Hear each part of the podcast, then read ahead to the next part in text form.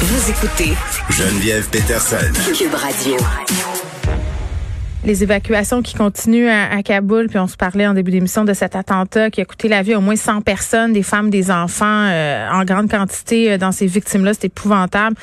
Euh, on va discuter avec un ex-policier qui a travaillé en Afghanistan pour faire, en fait, pour former d'autres policiers, des militaires aussi. André Gélina, ancien sergent détective au SPVM. Monsieur Gélina, bonjour. Bonjour, Mme Peterson. Bon, j'ai lu euh, cette entrevue que vous avez accordée à Stéphane Bergeon euh, dans le devoir que je conseille euh, à tout le monde d'aller lire par ailleurs. ce que je comprends, c'est que ce qui se passe en Afghanistan en ce moment, les morts, le cafouillage, c'est quelque chose qu'on qu'on a vu venir. On aurait pu le voir venir, puis d'aussi loin que du temps que vous étiez là, là en 2011. Là. Oui, en fait, comme comme vous avez pu le lire, des discussions que j'avais avec des officiers américains lorsque j'étais avec l'armée américaine. On souvent de l'avenir, qu'est-ce qui était pour se passer. On savait pas exactement quand est-ce que le retrait était pour survenir, mais on savait que c'était pour arriver un jour. Puis les, les, discussions qu'on avait à cette époque-là, on se disait bon, ben écoute, euh, dans le meilleur des cas, euh, trois semaines après notre départ, le régime va tomber. Puis ce qui s'est produit, c'est qu'en fait, le régime a tombé avant même que les dernières forces de l'OTAN, dont les forces américaines, quittent Kaboul. C'est ce qu'on voit présentement. Mais remontons à, cette époque-là, euh, si vous le voulez bien, Monsieur Gélina, euh, en 2011. Qu'est-ce qui fait que qu'une personne comme vous, un père de famille qui travaille dans la police de moi, je, disais que vous aviez plusieurs enfants, qu'est-ce qui fait qu'on a cette impulsion-là de partir dans une zone où on va se le dire, là, c'est pas évident, il y a de la guerre, il y a des morts, il y a des attentats presque quotidiennement. C'est pourquoi? Ah, c'est une question complexe, mais je vous dirais, bon, premièrement, j'ai toujours eu beaucoup d'intérêt pour tout ce qui touchait l'histoire militaire, la, chose militaire. J'avais moi-même été officier de réserve dans l'armée durant quelques années. Euh, c'était quelque chose qui m'intéressait. En même temps, c'est aussi l'idée de de pouvoir vivre euh, euh, pas seulement vivre l'action, l'adrénaline, mais c'est pouvoir de, de, de, faire l'histoire, de vivre l'histoire, en fait. C'est de, de pouvoir un jour lire à propos de ça, puis de se dire, ben moi j'y étais, donc j'ai une, une, lecture, j'ai une vision qui est très différente de ce qui peut être écrit par des gens qui sont jamais allés. Hmm. En même temps, euh, c'est aussi euh, le désir, bon, c'est des fois c'est une valeur qui est plus très très admirée aujourd'hui, mais c'est une question de patriotisme, c'est une question de savoir aussi que la sécurité de notre pays, de l'Occident, passait euh, automatiquement par la stabilisation de cette région-là, parce que beaucoup de terroristes euh, qui, qui, qui, étaient euh, en, en, action à l'époque et même probablement encore aujourd'hui mm. avaient passé par cette région-là, avaient gravité par cette région-là pour être formés. Ben, c'est intéressant ce que vous dites, Monsieur Gélina, puis vous n'êtes pas le premier à le dire. cette idée qu'on qu'on s'en va là-bas pour préserver quelque chose ou sauver quelque chose ou amener quelque chose en, en, ce cas-là la, la démocratie euh, rétablir la, la, paix sociale. Aussi je parlais avec un vétéran euh, Martin Fort qui a servi en Afghanistan. Puis je pense que tout le monde est mu par cette idée-là quand quand on part là-bas d'apporter la paix. Euh, puis oui le patriotisme puis oui servir son pays. Puis c'est ça fait du sens là, pour bien des gens je pense encore aujourd'hui. Mais mais quand on arrive là-bas là puis qu'on voit qu'est-ce qui se passe c'est qu'est-ce qui arrive avec ces idées-là? Ben, vous savez, euh, ces idées-là, je pense qu'on les conserve parce que même aujourd'hui, en rétrospective, on, on en vient à se dire, écoutez, si la mission, euh, si on peut dire qu'elle a failli, parce qu'en bout de ligne, ce sont pas les gens de terrain qui ont failli, ce sont les décideurs politiques qui ont pris les mauvaises décisions, soit de partir au mauvais moment, de partir trop tôt, ou de, de, de restreindre l'engagement, euh, que ce soit au niveau militaire ou au niveau policier ou à, à d'autres niveaux. Mais là-bas, évidemment, c'est sûr que tu arrives là-bas, puis tu te rends compte d'une chose, c'est que les choses bougent pas vite. Euh, c'est une c'est une autre culture. Écoutez, c'est être catapulté sur la planète Mars. Là. Euh, je veux dire, euh, même pour des gens qui ont voyagé un peu, qui ont côtoyé d'autres cultures là-bas. je veux dire, moi, j'ai été dans certaines régions de l'Afghanistan où est-ce que j'ai vu des gens qui vivaient dans des grottes encore. alors, c'est un dépaysement total. Mm. Et là, on se rend compte qu'on va faire ce qu'on peut et, non pas on changera pas le monde, on va apporter notre contribution de la façon la plus honnête, la plus dévouée possible, puis on se dit ben si j'ai pu influencer quelques personnes là-bas ou changer quelque chose, ça sera ça ma mission en bout de ligne. on, est moins, on est moins dans les dans les idéaux, plus dans, dans ce qu'on peut faire ici maintenant. Mais mais ça vous fâchait pas Tu sais, ça me fait penser tellement à ce que Roméo Dallaire disait dans les médias. Tu sais, on, on, part là-bas puis finalement on se rend compte justement que les décideurs, les politiciens, les, les, les personnes dans les plus hautes instances de l'armée ou des, des, du milieu judiciaire euh, prennent pas les décisions qu'il faudrait. Tu sais, je veux dire, moi j'aurais tellement été fâchée à votre place. Là. Tu t'en vas là-bas, tu, tu peux mourir, tu peux sacrifier ta vie, tu as une famille, tu y vas pour des idéaux puis finalement tu te rends compte que tu sais, il me semble, en tout cas, si je regarde tout ce que vous avez vu là-bas, l'horreur que vous avez vu versus tout ça, moi, je serais revenu en beau maudit. Ben, écoutez, il faut prendre un pas de recul, évidemment. Euh, puis, je pense aussi le fait d'avoir été policier à un moment donné, tu sais, dans, dans, la vie de tous les jours, comme policier, il y a des mm. fois, on fait ce qu'on peut et non pas ce qu'on pense qu'il faudrait qu'il soit fait. Puis, on est très limité dans nos actions. Euh, donc, je pense que déjà d'avoir cette, entre guillemets, cette, cette pas formation-là, mais cette vision des choses-là, L'autre point aussi, comparé à beaucoup de militaires qui vont là très jeunes, moi j'avais quand même 38 ans, fait que j'avais, on peut dire, une certaine sagesse, entre guillemets. Fait que donc c'est ça. Mais ce qui était frustrant là-bas, écoutez, c'est qu'à un moment donné, on se rendait compte que déjà là, à cette époque-là, la retraite était déjà envisagée, déjà on, entendait parler. Mm. Puis, ce qui se produisait, c'est que, par exemple, on, voulait former, exemple, les, les unités spécialisées là-bas pour faire de la filature, de la surveillance physique. Bon, mais là, à un moment donné, on s'était fait dire, ben non, il faut que tu fasses ça dans une classe. Oui, mais c'est parce que, je veux dire, faire un dessin au tableau, c'est une chose, là, mais c'est pas comme si on va dans la rue. Ah non, non, mais c'est trop dangereux. Oui, mais écoutez, on s'est on s'est engagé là en étant tout à fait conscient du danger. Là, on est prêt à s'exposer parce qu'on sait que c'est la façon de faire. Hmm. Donc, en bout de ligne, on se rendait compte que le produit final ne comptait pas vraiment. C'était vraiment à un moment donné de pouvoir dire, là, la communauté internationale était pour se dire, ben, vous savez, nous, on est, on a quitté, on a fait ce qu'on a pu, on a formé 300 000 militaires, 100 000 policiers, c'est ça, check in the box. Mais en bout de ligne, c'est que moi, ce que je constatais, c'est que dans beaucoup de, de domaines, on n'avait pas la latitude pour les former vraiment. Euh, oui, je comprends qu'il y avait des impératifs, et le gouvernement, évidemment, était en élection à ce moment-là, voulait pas perdre de, de, le moins possible de militaires et, de policiers.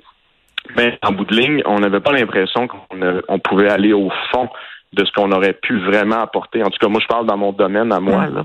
Euh, je veux dire, c'était un petit peu ça, là, en bout de ligne. je me souviens des discussions qu'on avait avec l'ambassadeur quand on a quitté. Là. Moi, j'avais dit, écoutez, parce que le produit que j'ai livré aurait pu être bien meilleur si j'avais mm. eu euh, d'autres conditions. Mais, mais ça, bon, écoutez, on n'était pas de notre essor en bout de ligne. Mais oui, puis en tout cas, puis je je veux pas vous replonger dans, dans, dans des trucs, mais je, je disais que ça vous a marqué beaucoup, sachant ça, le, le referiez-vous, sachant euh, le résultat?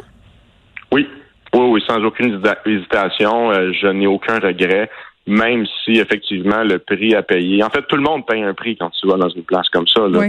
Vous avez un choc euh, post-traumatique. Il y a personne à différents niveaux. Il y en a qui s'en sont jamais remis. Il y en a qui se sont suicidés. Il y en a qui sont restés là-bas parce que bon, ils ont eu des blessures, se sont fait tuer. Mais en bout de ligne, il en demeure pas que moi, j'ai personnellement, j'ai pas de regrets parce que j'ai cru à ce moment-là que c'était les bonnes décisions que je devais prendre. C'était aussi euh, un, vieux rêve là, de, de, de, vivre un petit peu cette aventure-là. Euh, en même temps, tu sais, je veux dire, il faut pas non plus être naïf. Quand on va dans les endroits comme ça, on sait très bien qu'on s'en va pas, on s'en va pas que le mettre. Oui, mais le savoir puis le vivre, c'est deux affaires. Ouais, non, mais non, mais effectivement, là, quand j'étais avec l'armée américaine euh, dans le sud, euh, quand les premiers bombardements ont commencé, on a écoutez, moi, durant le temps que j'ai été avec l'armée américaine, j'ai peut-être une vingtaine de tirs de roquettes sur le camp. Euh, euh, c'est sûr que quand, quand en bon français, l'alarme sonne, tu sais que dans deux à sept secondes avant l'impact de la roquette, puis tu, tu, en bon français, tu te garoches à terre. Ben, c'est sûr que là, tu, tu y a une certaine angoisse qui s'installe. Puis là, ben, t'entends l'explosion. Des fois, elle est proche, des fois, elle est loin. Des fois, tu sens même le souffle. Euh, bon, mais tu dis, OK, là, mon, mon numéro n'a pas été tiré, puis là, ben, on se relève, puis on continue à manger, ou on continue à faire ce qu'on faisait. Là. C'est, il y, a beaucoup de moyens de protection qui se développent. je pense que c'est plus par la suite qu'on en paye le prix, parce que sur le coup, on est entraîné, on est mindé, on tourne en dérision, on a des moyens de protection. Euh, la, la peur, c'est pas qu'on la vit pas, mais on l'apprivoise. Euh, puis c'est plus par après, je pense que là, on se rend compte des risques qu'on a pris. Puis, puis veut, pas, c'est très involontaire. Moi, quand on m'a dit que je faisais, je faisais du stress post-traumatique, j'étais le premier surpris. Je veux dire, pas à moi. Je veux dire, j'étais policier, j'avais vu des choses. Euh, je veux dire, j'avais pas peur de grand chose. Puis là, tu te rends compte que, ouais, mais finalement, ça m'a atteint beaucoup plus qu'on peut se l'imaginer. Puis ça, c'est hors de notre contrôle. Puis, puis votre famille, votre femme, vos enfants, euh, j'imagine aussi, en ont des répercussions de ça? Pardon. Oui, euh, ben, écoutez, c'est sûr que quand on vient de là, premièrement, il y a juste n'importe quoi tu sais, stress post-traumatique ou pas, il y a quand même une réadaptation. Parce que là, vous passez, vous êtes parti neuf mois dans un pays en guerre. Euh, à tous les jours, il y a des victimes, à tous les jours, il y a des attentats, des attaques. Vous, vous circulez sur les routes et euh, vous savez quand vous êtes revenu le soir que où est-ce que vous avez passé, ben il y a eu deux mines qui ont sauté. Notre convoi, nous, à un moment donné, on a sauté sur une ce qu'on appelle des, des, explosifs improvisés. Une chance que bon, on n'a pas eu trop de dommages puis il n'y a pas eu de pertes, mais veux, veux pas, c'est sûr que quand tu reviens ici, tu dis ouf, tout est tranquille. Euh, il y a beaucoup de choses qui ont perdu beaucoup de saveur parce que c'est plate? Euh, c'est oh oui, non, non, effectivement, quand tu reviens ici, là, je veux dire. Euh, c'est tout, tout est terme, tout est sans saveur. Oui, puis nos petits problèmes, j'imagine, doivent paraître comme étant vraiment très désuets. Ben, écoutez, le meilleur exemple que je peux vous donner, c'est qu'à un moment donné, à cette époque-là, bon, c'est Skype qui était vraiment plus en vogue là, oui. Euh, pour, pour, pour se parler, tu sais. Puis bon, je veux dire, tu parles avec ta famille, tu parles avec ta conjointe, puis là, bon, ben, ça a été l'enfer à garderie aujourd'hui, au travail, le, le, réfrigérateur est mort, puis là, tu sais, tout écoute ça, puis là, tu dis, ouais, ben ouais, c'est pas drôle. Hein. Puis là, tu dis, ah, puis toi, aujourd'hui, ah, ben écoute, nous autres, il y a eu une attaque, euh, on a eu quatre bombardements, euh, puis bon, ben ça, à part de ça, c'est correct. C'est sûr que c'est difficile, mais en même temps, c'est nous qui vivons des choses hors de l'ordinaire. C'est pas les gens ici, là. Les gens ici, ils vivent la vraie vie. Nous, là-bas, c'est qu'on est, comme je vous dis, on est catapulté dans un monde qui est qui, te fait vivre en neuf mm. mois autant de stress que dans notre vie. C'est ça en bout de ligne, mais je pense qu'il y a il y a des gens qui ne l'avoueront pas non plus parce que pour bien des raisons d'orgueil, de honte, mais je pense que personne qui revient de là-bas sans certains séquelles. Il y en a que c'est beaucoup plus, il y en a que c'est beaucoup mm. moins. Moi, je suis chanceux. Je veux dire, euh, ça, ça, a été relativement difficile, mais en bout de ligne, je m'en suis bien sorti. Oui, ça, ça a abrégé ma carrière. Ça, c'est malheureux, mais aujourd'hui, je me compte quand même chanceux. Je suis en très bonne santé, puis tout va bien. C'est utopique de penser qu'on va réussir à sortir tout le monde de l'Afghanistan d'ici au 31 août. Euh, ah, ça, c'est de la grande hypocrisie, si vous voulez mon opinion là-dessus. Hmm. Euh, écoutez, ça fait des mois, sinon pas des années, qu'on le sait que les Américains vont quitter là, à la fin. Euh, et, si le gouvernement avait vraiment voulu sauver nos collaborateurs qui vont être réellement, soit s'ils sont pas déjà morts, vont être exposés à se faire euh, assassiner. Euh, ça fait longtemps. Écoutez, là, présentement, là, ce qui tient encore, c'est euh, de façon un petit peu très tragique l'aéroport de Kaboul, qui est un peu la ligne de vie de ce qui peut rester en Afghanistan. Les talibans ont, on, dit qu'ils n'autoriseraient pas des Afghans à quitter le pays. À ce moment-là, on n'a plus de service consulaire, l'ambassade n'est plus là, et les Américains, c'est eux qui sont capables d'assurer une couverture aérienne pour garder l'aéroport ouvert. Ben, la journée qu'ils seront plus là, là, c'est quoi, là? Je veux dire, on, on, ouais. c'est on a, de penser qu'on va faire ça? On a de la misère à s'imaginer, là. On a vu, euh, tout le monde a vu l'image du bébé, là, qu'un parent tendait à un soldat. Je pense que c'était un soldat américain, là. Le soldat tenait le bébé par le bras. cette image-là a fait le tour du monde. C'est dur de s'imaginer que les gens sont prêts à tout pour sortir, pour sortir son, son leur enfant de, de ce pays-là. Mais, mais cette image-là, à mon sens, veut tout dire de ce qui se passe en ce moment en Afghanistan, là. C'est en fait, ça se résume en un mot, c'est le désespoir. Ouais. Je veux dire, il n'y a, pas d'autre mot euh, plus fort, en tout cas, que je trouve pour, pour pouvoir exprimer ça, parce que ces gens-là, vous savez, ont eu une période d'à peu près 20 ans. Puis encore une fois, une période d'accalmie, de progrès, ça, encore une fois, c'est par rapport à leur standard. Oui, mais c'est relatif, vous là. Vous disiez pour la question des femmes, là, c'était pas tout à fait ça, là. Non, non, ben moi, comme je vous disais, j'ai vu des femmes qui étaient dans la valise de la voiture. Je veux dire, puis on était à une période où est-ce que l'occupation occidentale était là. Euh, je pense qu'avant, pendant la, période pré-occidentale avec le, premier règne des talibans, je pense que les femmes étaient à l'époque de l'âge des cavernes. Et durant qu'on était là, sont arrivées peut-être au début du Moyen Âge. Mais par la suite, là, je veux dire, avec ce qui s'en vient, euh, avec la purge qui s'exerce et qui se fera là, pour euh, mm. purger tout ce qui était qui représentait l'ancien régime, la modernité, l'ouverture sur le monde et, et, aux droits de l'homme, à la démocratie, euh, je pense que les femmes vont retourner euh, malheureusement parce que dans ce monde-là, c'est souvent les premières victimes avec c'est malheureux, mais c'est comme ça. Là, je veux dire. Oui, c'est triste de voir ça puis de se dire que peu importe ce qu'on va faire, on est un peu impuissant. André Gélina, euh, merci, euh, même si le patriotisme n'est plus euh, à, la mode comme thème. J'ai envie de vous le dire, moi, merci.